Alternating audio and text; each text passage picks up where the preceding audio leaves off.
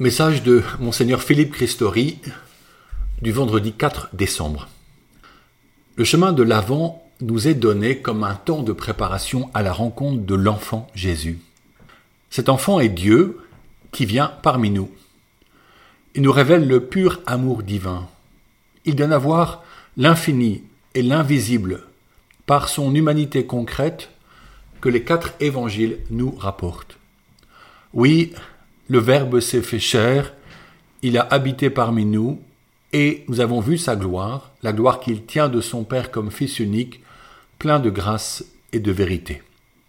Jean 1, verset 14. Par ce message, je souhaite vous le faire découvrir un peu plus. Cela peut sembler complexe, mais le choix de Dieu de venir habiter notre humanité nous le rend particulièrement accessible. Où l'histoire commence-t-elle? À Bethléem, un petit village, retiré à 15 kilomètres de Jérusalem. La nuit, où règne l'obscurité et le silence, est une invitation à l'adoration. Dans ce bourg va naître Jésus.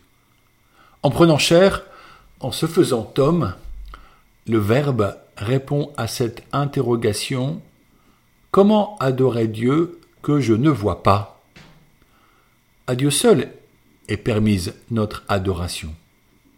En lisant les écrits sur l'enfance du Verbe fait chair, nous découvrons que l'adoration véritable passe par la simplicité. Jésus est là, offert à notre contemplation. Il est un nouveau-né, un tout petit, un enfant, et cet enfant est Dieu fait homme. Aujourd'hui, il demeure avec nous car il a promis d'être avec nous. Nous lui parlons, nous lui confions tout, nous espérons tout de lui. Ce cœur à cœur simple est le fondement de la prière chrétienne, plus marqué par le fait de demeurer en sa présence que d'accomplir des rites ou réciter des textes. En ces semaines d'avant, nous avons un moyen merveilleux de vivre cette adoration c'est la crèche. Quel enfant n'est pas émerveillé par la crèche? À Jeanville, en Beauce, une petite entreprise perpétue la tradition des santons de Provence, l'atelier Cassegrain. Quelle beauté que toutes ces figurines peintes à la main, qui sont autant de personnages venus auprès de la Sainte Famille adorer l'enfant Jésus.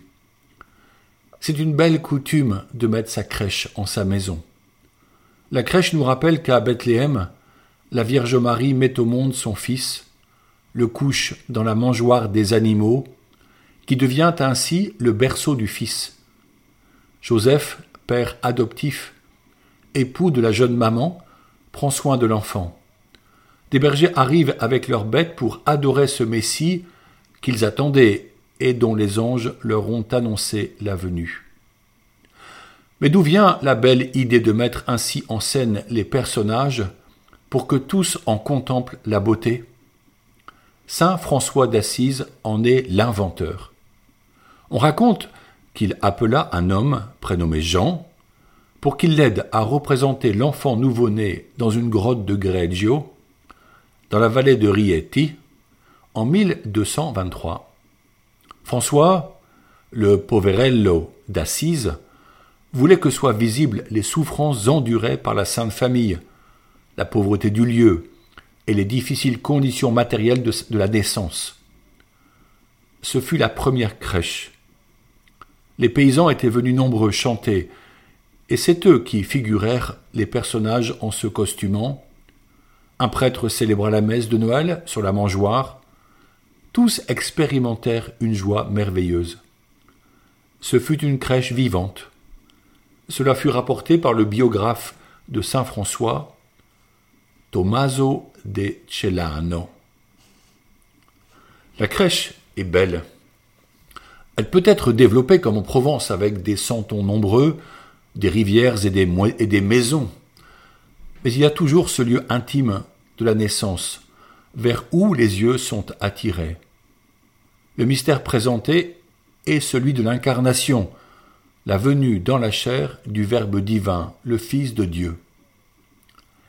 Y a-t-il de plus grand mystère que Dieu qui se fait homme, pauvrement, humblement, qui s'abaisse jusqu'à nous? L'infini vient dans le fini. Le pur esprit prend un corps.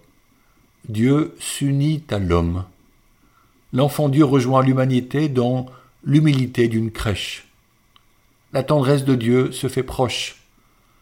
Dieu vient réjouir et consoler les hommes et les femmes qui s'ouvrent à sa présence. L'arrivée des bergers, les premiers prévenus par les anges, manifeste le désir de Dieu de se révéler en premier aux petits et aux pauvres, à ceux dont le cœur n'est pas encombré par les richesses et les soucis. Le pape François dit que la crèche est une invitation à sentir et à toucher la pauvreté que le Fils de Dieu a choisie pour lui-même dans son incarnation. Ainsi le disciple bien-aimé Jean peut-il affirmer Voici en quoi consiste l'amour.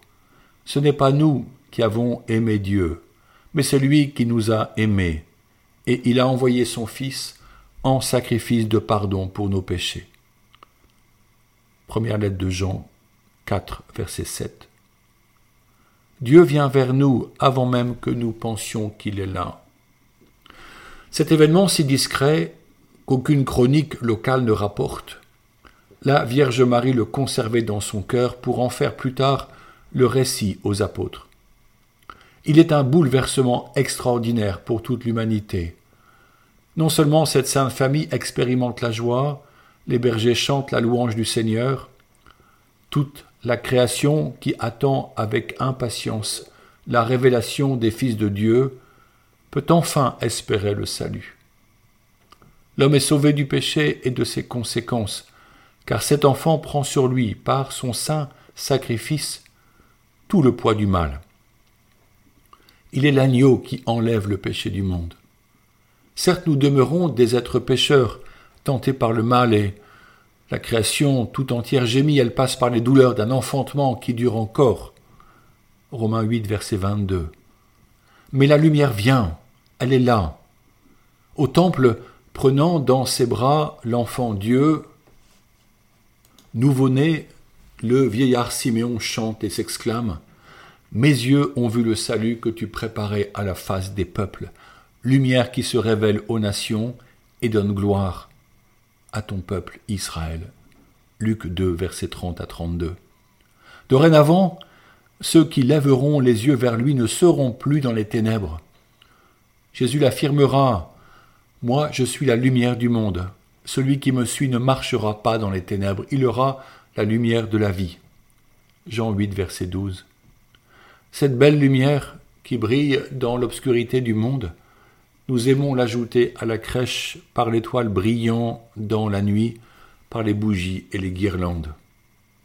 Ajoutons un point important pour les enfants. La crèche est une catéchèse. La Sainte Famille y manifeste l'amour familial et l'accueil de la vie. Les bergers disent la place des pauvres, des petits, des marginaux et des exclus invités à adorer le Seigneur. Les divers personnages expriment que Dieu vient demeurer au cœur de toute vie et se rend présent au sein de nos activités. Les ramages dévoilent que les puissants et les savants ont à recevoir de cet enfant la vraie sagesse et à s'y soumettre. Dans nos foyers, il est bien que chaque enfant ait son propre mouton, qu'il fasse avancer jour après jour, pour arriver à la crèche auprès de Jésus le soir de Noël, l'enfant le faisant progresser en fonction de ses bonnes actions. En face de la crèche, le cœur des enfants, mais aussi celui de tout fidèle, est rejoint et on se sent aimé. L'homme peut prendre sa place aux côtés des pauvres venus s'approcher de Jésus. Il peut lui parler, lui confier ses peines.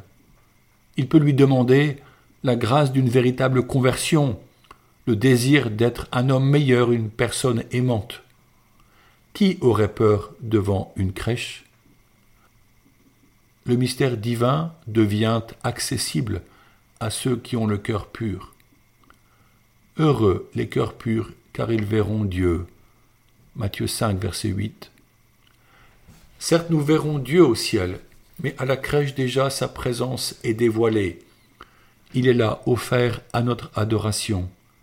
Le Seigneur vient en nous faire sa demeure. La crèche, finalement, nous parle d'une histoire d'amour. L'amour d'un homme François qui offrit toute sa vie à Jésus pour rebâtir sa maison. L'amour des chrétiens qui voulurent faire connaître le grand mystère de Noël. L'amour de Dieu communiqué par l'Église à tous ceux qui veulent le recevoir par les sacrements. L'amour des parents qui font découvrir à leurs enfants, au cœur de la prière familiale, la beauté de sa venue l'amour que tous peuvent se partager mutuellement pour que ce monde, illuminé par Jésus-Christ enfant, soit meilleur et plus humain. Maintenant, je vous bénis au nom du Père et du Fils et du Saint-Esprit. Prions Notre-Dame du sacerdoce dans nos foyers, demandons des vocations sacerdotales. Vierge Marie, Mère du Christ prêtre, Mère des prêtres du monde entier. Vous aimez tout particulièrement les prêtres, parce qu'ils sont les images vivantes de votre Fils unique. Vous avez aidé Jésus par toute votre vie terrestre, et vous l'aidez encore dans le ciel. Nous vous en supplions.